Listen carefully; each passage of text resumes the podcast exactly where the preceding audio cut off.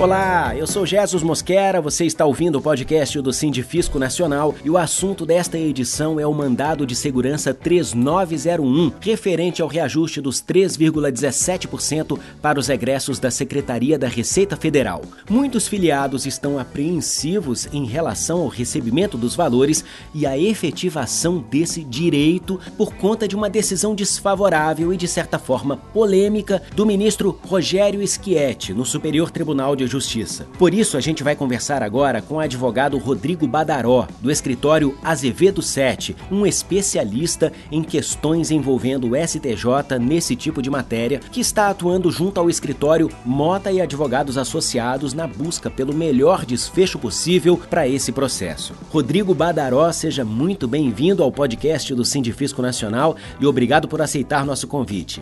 Obrigado pela oportunidade. Estou à disposição para esclarecer, dentro do possível, todas as questões relacionadas à questão do MS 3901. Para a gente começar, qual foi de fato a decisão do relator no STJ?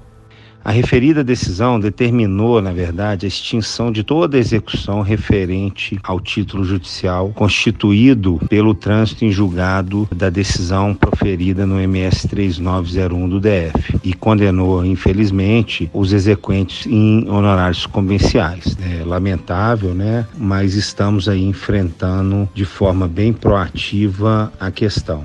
Há mesmo uma duplicidade de processos entre o MS 6209 e o MS 3901, como foi apontado na decisão, de modo a ensejar essa extinção do MS 3901?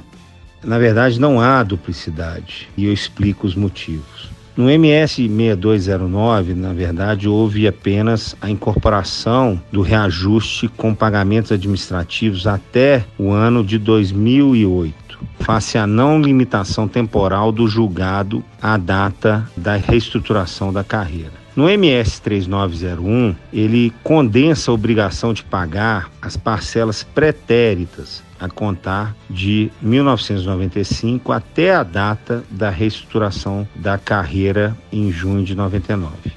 Foram ajuizadas, para se ter uma ideia, apenas cinco execuções de obrigação de pagar pretérito no MS 6209, a contar da data da sua impetração em 1999 período diferente da execução que ora patrocinamos. Então deixa claro que não há uma duplicidade. Exceto com relação a 125 servidores devidamente informados, não há um único servidor abrangido pelas cinco execuções que eu cito no mandado de segurança 6209 do DF. Então não há, de forma muito clara, qualquer tipo de duplicidade. Os substituídos da execução coletiva, além de tudo, têm o direito de optar pelo prosseguimento da execução em razão do princípio da integral liberdade de adesão ao processo coletivo e um precedente já consolidado da terceira sessão.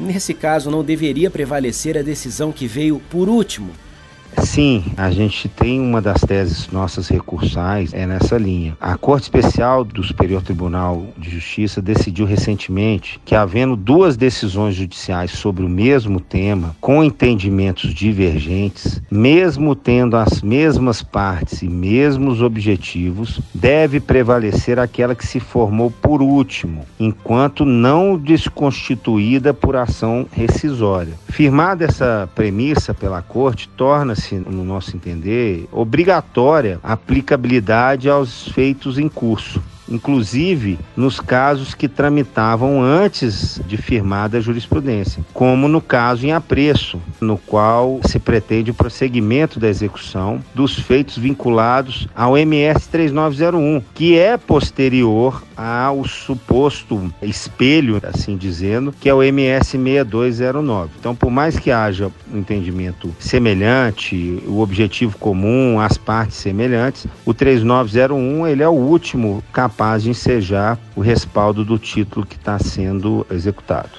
E agora, qual a estratégia de atuação para reverter a decisão?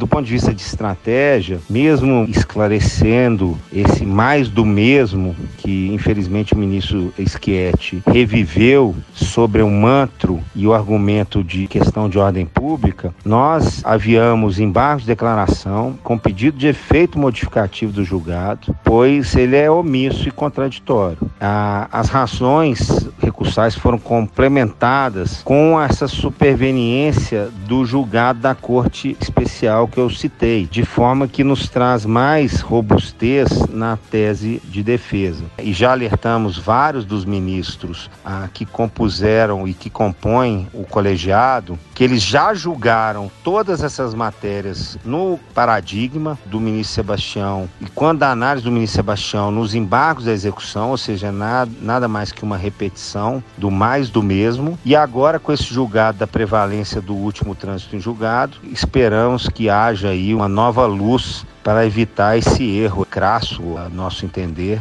que vem mudando uma coisa protegida pelo trânsito em julgado e pela coisa julgada, que já há anos se caminhava em execução para já o recebimento.